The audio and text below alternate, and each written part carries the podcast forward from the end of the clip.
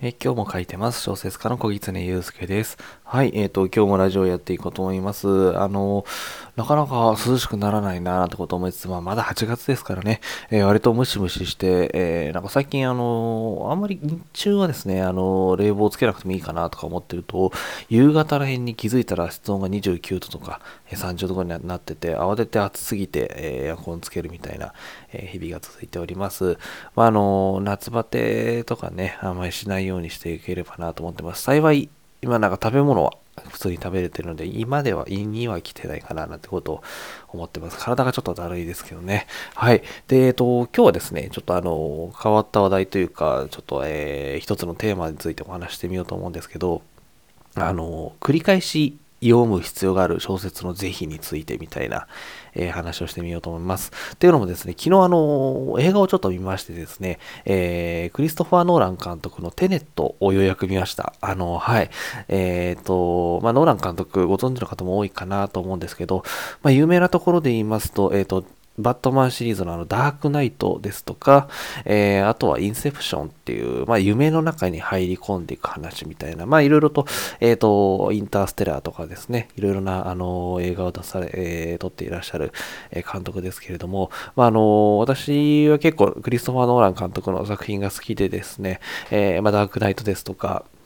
あの、インセプションですとか、あとは、え、インターステラー、まあ、ダンケルク、いろいろ、えー、見ているんですけれども、テネットをですね、ちょっとあの、なかなか見る機会がなくてですね、劇場ではちょっと見てなかったんですけれども、えっ、ー、と、まあ、レンタルでちょっと見たんですけれども、まあ、あの、テネットですね。えー、まあ見た方もいっぱいいるかなと思いつつ、ちょっと一応ネタバレなしでいこうと、あの、もちろん感想は見ようかなと思うんですけど、簡単に、すごく簡単に説明すると、あの、まあ、時間って、あの、我々の生きてるその時間って、例えば今が、え、ー、と、まあ、朝の6時10分ぐらいなんですけれども、まあ、6時10分で、時間経ったら6時11分、12分ってこう流れていくものっていうのがあると思うんですけど、まあ、その中でですね、時間を逆行する、まあ、6時12分から11分、19と、どんどんまあ、時間を逆行するというような、えー、なんていうんですかね、物質ですとか、あのそういったものが、まあ、あるみたいな、ちょっと量子力学のちょっとなんか話みたいなんですけど、なんかこう、理論上可能ってことなのかな？あの、時間を逆行することは可能みたいな、なんかちょっとそういう理論があるみたいでですね、量子力学の範囲みたいなんですけど、えー、そういうな感じで時間をですね、まあ、巻き戻ることが可能みたいな、まあ、そういう世界観の話があってですね、で、まあ、それは、まあ、例えばどこから来たのか、その、えー、今の技術では作れないはずなんだけど、みたいな、えー、とそれをちょっと解明していくみたいなところからちょっと最初始まるような雰囲気の映画なんですけれども、まあ、ちょっとこの話聞いてですね、勘のいい方は分かったかなと思うんですけど、かなりですね、あの、ストーリー、プロットが、えー、入り組んでるんですね。あのー、例えばその辺を、まあ、えー、歩いてる人とか、そこにいる人がですね、実は逆、時間の、まあ、巡行って映画内では呼ばれていて、我々みたいに普通にこう、時間が経っている人なのか、それとも時間を逆行している人なのかみたいな、えー、のがですね、まあ、あの時間を順行で辿ってる人と逆行してる人が同じその時間軸にいたり、まあ、するので、まあ、その結構その複雑なんですよストーリーが本当に。本当に複雑で、えー、2時間半ぐらいある映画なんですけど正直ですね最初1回見ただけだと全く意味がわからないっていう人も多いかなと思います。なんとなく私の雰囲気がで、こういうことかなっていうのはなんとなくつかめて、で、一応やっぱり最後にこう、うん、気がつくとですね、あっていうような伏線とかもあったりするんですけど、まあ多分、多分半分ぐらいは分かったかなっていう感じなんですが、一回見てもそれな感じなんですよ。要は、あの、まあ、一番例えば冒頭の部分にですね、えー、仕掛けが盛り込んであったりするので、えー、それに気づいってると、ああ、みたいな感じになるんですけど、気づかないと、うーん、な、なんなんだ、みたいな感じになっちゃうっていう、そんな性質を持ってる映画です。で、いろんな、その、なんですかね、レビューとか、あの、いろいろと調べてみたところですね、やっぱり皆さん口を揃えておっしゃるのは、まずストーリーが難解っていうことと、え繰り返し見るとわかるっていうようなことをおっしゃっていて、そうか、何回もこう見る、ある意味では何回も見ることを前提とした映画なんだな、なんてことを思いました。あの結構ありますよね。その最後に例えばどんでん返しがあるような映画だと、ちょっと最初から見てみたいなと思ってみたり、ちょっと戻ったりとかあると思うんですけど、まあテネットは完璧に2回とか、もう2回じゃ全然足りなくて3回ですか4回とかいっぱい何回も見ることによって、あ、ここでこういうことだったんだな、みたいなことが分かったりですとか、っていうのが結構、えー、あるような、そんな性質の映画でした。はい。あの、まあ、例えばバックトゥザフューチャーとか、えー、有名なところで言うと、えー、最初その、まあ、えー、ドクっていう博士がですね、まあ、ちょっと撃たれたみたいな感じのシーンがあるんですけど、そのシーンでそこに主人公の、えー、マーティーっていう主人公とドクはいるんですけど、それをまた別の時間軸からやってきたマーティーがこう俯瞰して見てるみたいなシーンがあるんですけど、まあなんかそんなようなこう要素もちょっとあったりしてですね、結構それがしかも何個もあるので、バックトゥザフューチャーとかだとまあ1個とか2個とか、まあそんな感じなんですけど、テネットはものすごいいっぱいあるので、もう結構脳が混乱するんですよ。なので、何回もこう見ることっていうのが、えー、推奨されてる映画なんじゃないかななんてことを思いながら、はい、まあ見ていて、えー、一回見ただけだと、あの、正直、うんって、ちょっとこう、面白いのかどうか、まあそのアクションとかやっぱりすごいんですけど、なんか面白いのかな、みたいな感じに、えー、なってですね、あの、わからないことがあったんで、まあ2回一応見てですね、あなんかこういう感じで、やっぱり繰り返し見ることですね、で作られてる映画なんだな、なんてこと思いました。それで、えっとですね、映像とかだと2回見るって、まあそこまで苦痛にならないというか、まあまあ、その見れなくはないと思うんですが、もしこれが小説だったらどうだったのか、どうなのかななんてことをちょっと、えー、思いました。まあ、小説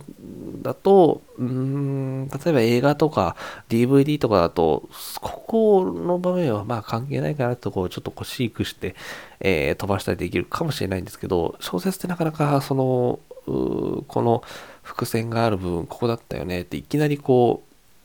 う、なんていうか、パッとこう行くことができないので、なかなか難しいのかななんてことを思いました。あの、なので、うん、小説ってそういうどんでん返し系があった時に2回読ませる前提で作ることって可能なのか、どうなんだろう、その、いわゆるどんでん返しっていっぱいあると思うんですよね。いろんな作品やってても、あ、そういうことねって分かって、それで終わりっていう方形が多いので、もう一回読まないとなんだかわかんないっていう小説は多分ダ作とみなされてしまうんじゃないかななんてこと思いました。もし仮にこのテネットが完全ノベライズ化していてですね、で、完全に映画の世界をもう、あの、映し出しているとして、もう一回読んでくれる人のかな。まあ、本当の本当にコアな人は読んでくれるかもしれませんが、映画とまた小説ってその、なんというか、うん、読み終えるまで、まあ、映画だったら見終えるまでの労力っていうのが結構違うのかなと私は思ってるので、小説の方がかなり労力ってかかると思ってるので、そこでこう読み返してもらうこと前提の作品作りって、うん、ちょっと、何ですかね。かなりもう狭いファンに向けて観光する、例えば、えー、同人誌みたいなことだったらありのかもしれないんですけども、いろんな方が触れる作品でそれをやると、もしかしたらこう、全く意味が分かんなかったみたいな感じで、ダ作と捉えられてしまう危険性があるのかななんてこと思いました。ただそれをプロモーション次第で、これは何回も読むこと前提です。謎は解けるかみたいな、まあそんな感じだともしかしたらいけんのかななんてことを、え思いました。なので、まあちょっと、面白い、